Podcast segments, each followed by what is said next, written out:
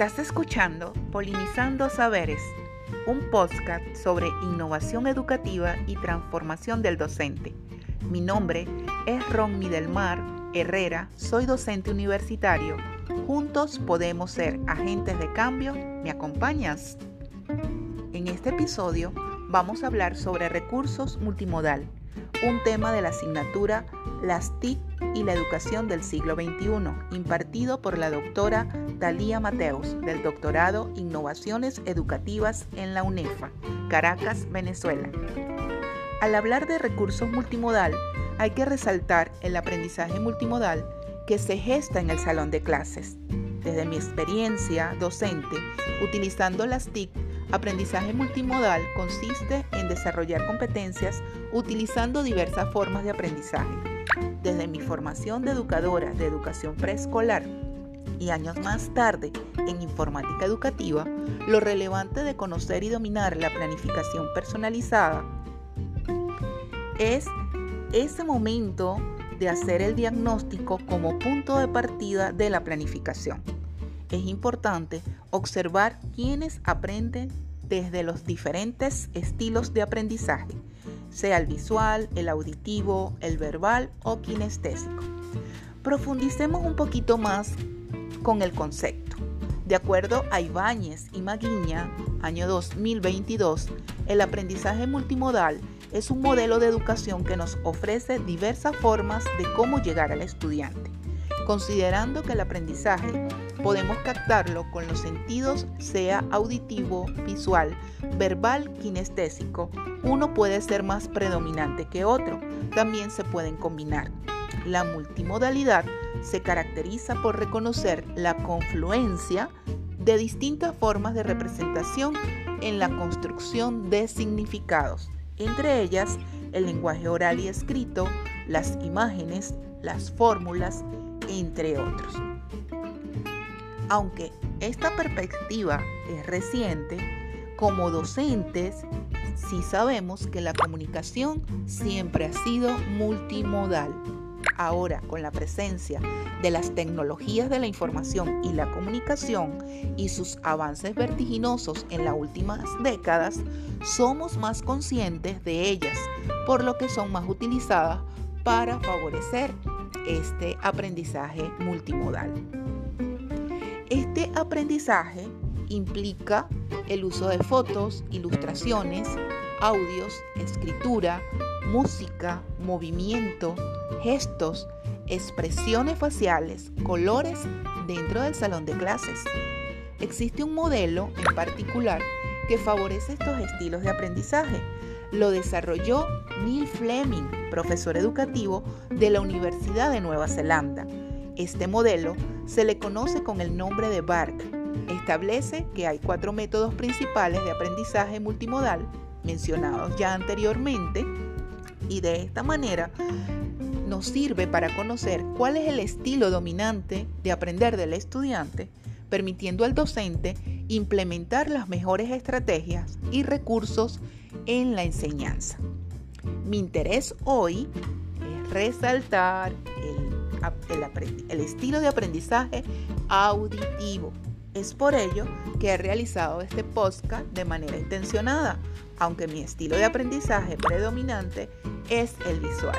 Un dato, se dice que el 65% de la población mundial tiene una mayor predominancia hacia el estilo visual. Como docente he tenido que profundizar en cada uno de ellos y también adquirir estrategias para dominar este aprendizaje. Y como aprendice es conveniente desarrollar todos los aprendizajes, así tengamos uno en dominancia. Este aprendizaje auditivo ayuda a retener mejor la información cuando se presenta a través del sonido y el habla se dice que los estudiantes auditivos son más comprometidos y receptivos en el salón de clases. Claro, siempre tienen que estar atentos, siempre están enfocados. Los recursos multimodal a utilizar para favorecer el aprendizaje auditivo, los que yo les voy a mencionar, seguramente hay mucho más, son eh, escribir una canción o convertir la información en un poema.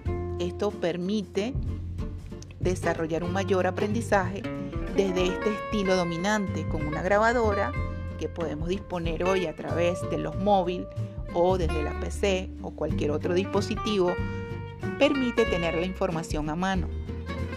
También podemos guardarla, clasificarla en la nube y recurrir a ella en cualquier momento.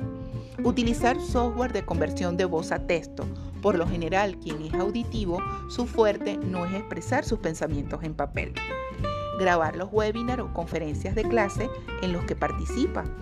Grabar leyendo las clases escritas o términos clave junto a sus definiciones en voz alta.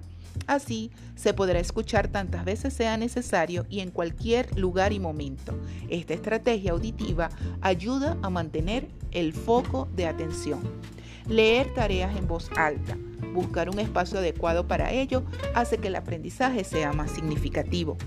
Escuchar podcast como el que estamos haciendo, incluso audiolibros acerca de la temática aprender, luego explicar en voz alta. Cuando vayas a una conferencia, escuchar primero, tomar nota después, concentra la energía en escuchar la ponencia y entender lo que dice el hablante. Da la oportunidad para reflexionar sobre lo que se argumenta. Conversar con otros, participar en conversaciones grupales, da la oportunidad de producir conocimientos de forma colaborativa.